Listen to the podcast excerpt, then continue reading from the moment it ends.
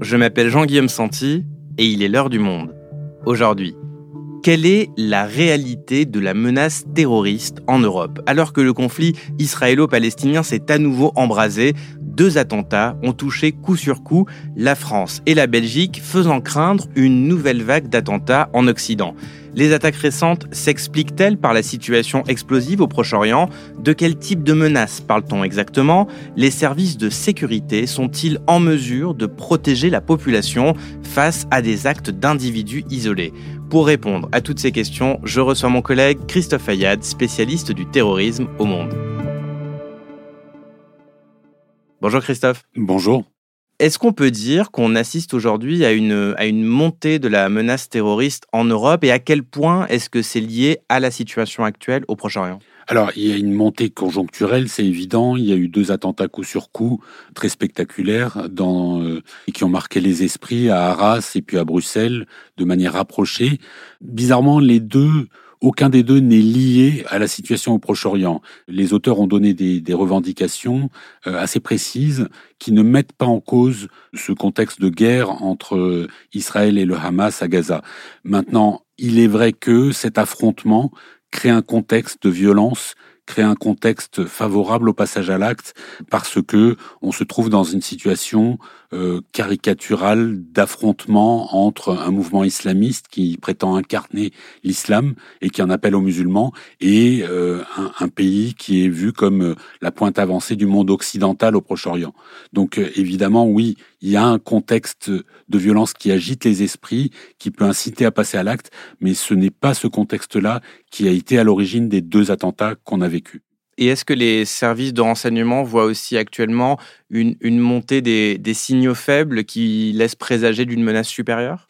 Les signaux, ils, existent. Euh, il y a eu, euh, par exemple, pendant tout l'été, des menaces extrêmement précises à l'égard de la Suède à cause de, cette série de Corans qui ont été incendiés en public. Et euh, des groupes comme Al-Qaïda ont clairement et explicitement visé la Suède en demandant de frapper la Suède. Et c'est d'ailleurs la motivation qui a été donnée par l'auteur de l'attentat de Bruxelles.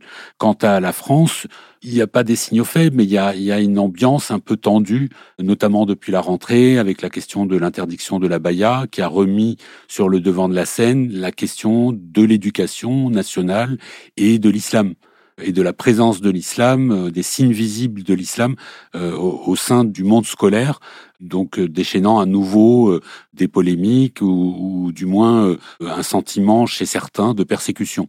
Et on peut avoir un, indicateur qui permet de juger la, la gravité de la menace, c'est le nombre d'attentats déjoués. Où est-ce qu'on en est à ce niveau-là, Christophe?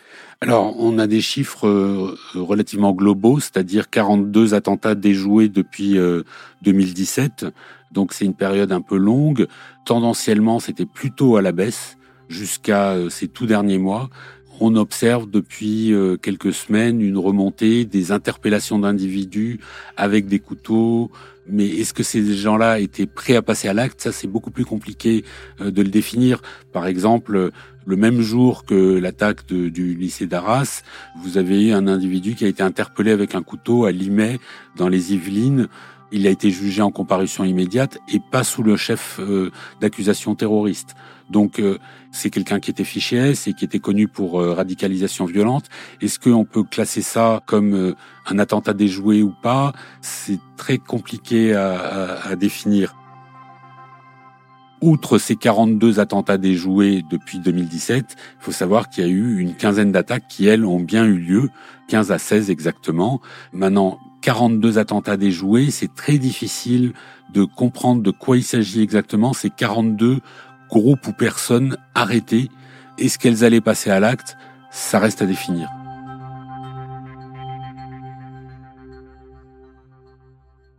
Christophe, la dernière grande vague de terrorisme, elle remonte au, milieu des années 2010 avec bien sûr en point d'orgue les, les, attentats du 13 novembre. Est-ce que la menace aujourd'hui, elle est la même? À l'époque, c'était des, des groupes de terroristes euh, très entraînés pour une attaque très sophistiquée. Est-ce que la menace, la nature de la menace, elle a évolué aujourd'hui? Elle a beaucoup évolué. Il faut savoir qu'il y a trois types de menaces.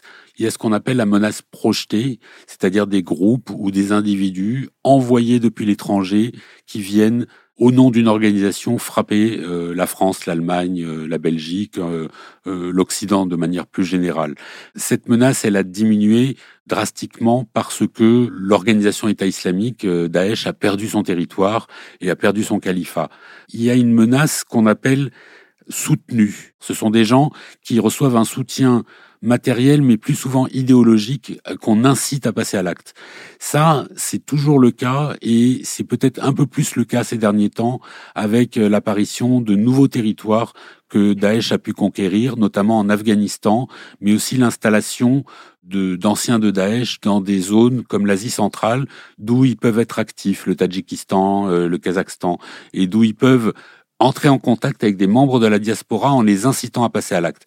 Enfin, il y a la menace qu'on appelle endogène. Ça, ce sont des individus souvent isolés qui s'auto-saisissent dans leur coin d'un projet d'attentat, inspiré évidemment par euh, le ou par ses méthodes, c'est-à-dire euh, c'est des méthodes de Daesh qu'on applique ou c'est l'idéologie de Daesh qu'on applique par imitation, parfois par adhésion.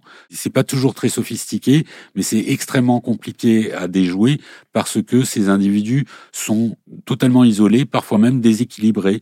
C'est des gens qui vont pas toujours très bien. Faut pas dire que les attentats sont commis par des fous, mais il y a une petite part de folie dans un certain nombre d'attentats. Et certains observateurs avaient parlé d'une forme d'ubérisation du, terrorisme. Est-ce que tu peux nous expliquer? Oui, alors c'est dans ce sens-là, peut-être que ce qu'on veut dire par là, c'est qu'il y a, il y, a, des entrepreneurs individuels de terrorisme qui, à leur tout petit niveau, mènent des tout petits projets, mais qui peuvent avoir un énorme écho. Je pense à, euh, à Abdullah euh, Anzorov qui a tué Samuel Paty. Il a déstabilisé la société française avec des moyens absolument dérisoires et euh, de manière beaucoup moins sophistiquée que les attentats du 13 novembre.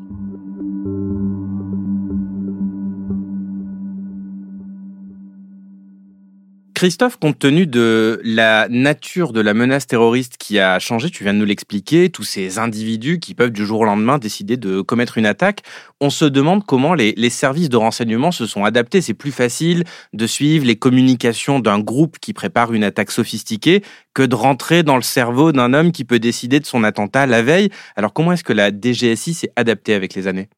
Alors, elle s'est adaptée en, se dotant de moyens pour euh, infiltrer et observer les, réseaux sociaux, parce que ces individus ont beau être isolés, ils se socialisent sur Internet.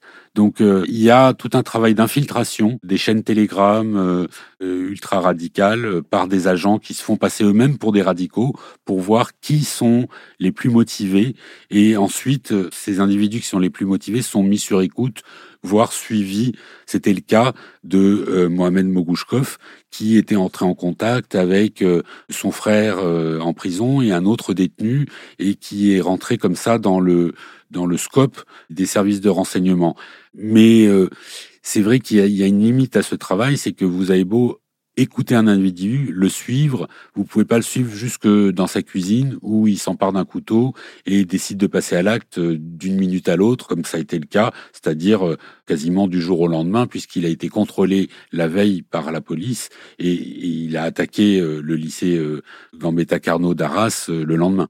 Oui, donc quand Emmanuel Macron fait cette déclaration après l'attentat, je n'ai pas vu de défaillance de nos services lors de l'attentat qui a été perpétué à Arras. Ça veut dire, Christophe, que la DGSI ne disposait pas de, de raison spéciale, de motif pour arrêter Mohamed Mogouchkov lors de ce contrôle la veille de l'attaque? Légalement, il n'y avait aucun élément qui permettait de d'arrêter cette personne. Elle n'avait commis aucun délit, elle ne n'annonçait euh, la commission d'aucun délit ou d'aucun crime. Tout ça se passait dans sa tête et c'est là que c'est la limite des services de renseignement, c'est qu'on peut écouter, observer les réseaux sociaux, on peut écouter les communications, on peut pas encore savoir ce qui se passe dans la tête des gens.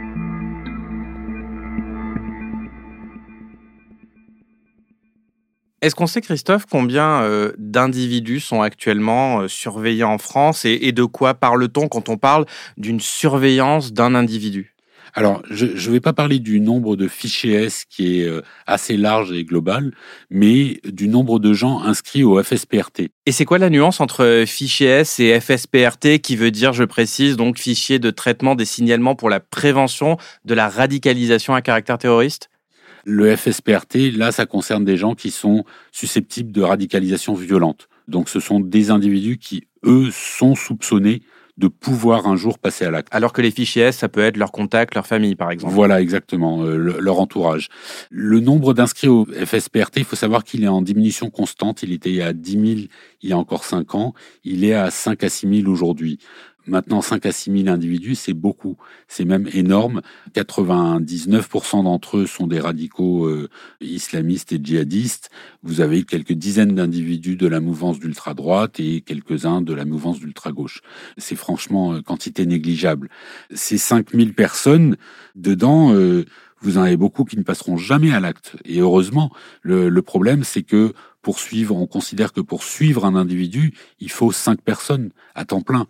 Donc, euh, imaginez, la, la, la, DGSI a beau avoir multiplié ses moyens, monter euh, ses effectifs à 5 à 6 000 personnes, euh, vous ne pouvez pas mettre tous les agents dans la rue tout le temps euh, à suivre tous les faits et gestes de 5 à 6 000 personnes. Dernière question, Christophe, pour conclure cet épisode. La France a relevé vendredi soir le niveau du plan Vigipirate à urgence attentat.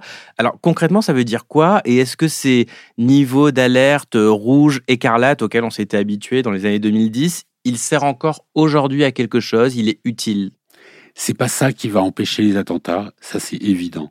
Maintenant, c'est destiné à rassurer le public et c'est destiné à mobiliser plus d'hommes, de, notamment du dispositif Sentinelle, c'est-à-dire des militaires, dans la rue, devant des centres commerciaux, devant des lieux de culte, devant euh, des gares, euh, des aéroports.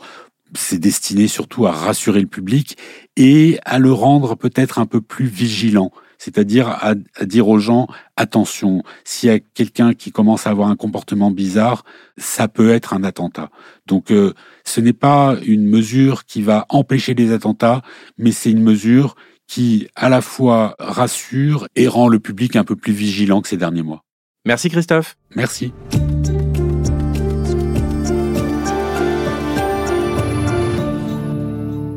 Cet épisode a été produit par Thibaut Henton et réalisé par Amandine Rebillard. Et pour retrouver l'ensemble des analyses, des enquêtes, des reportages du service société et soutenir notre podcast, rendez-vous sur abopodcast.lemonde.fr. Vous y trouverez notre offre spéciale à destination des auditeurs et auditrices de l'heure du monde, un mois d'accès abonné gratuit et sans engagement. L'heure du monde est votre podcast quotidien d'actualité à retrouver tous les matins du lundi au vendredi. On se retrouve donc très vite. À bientôt.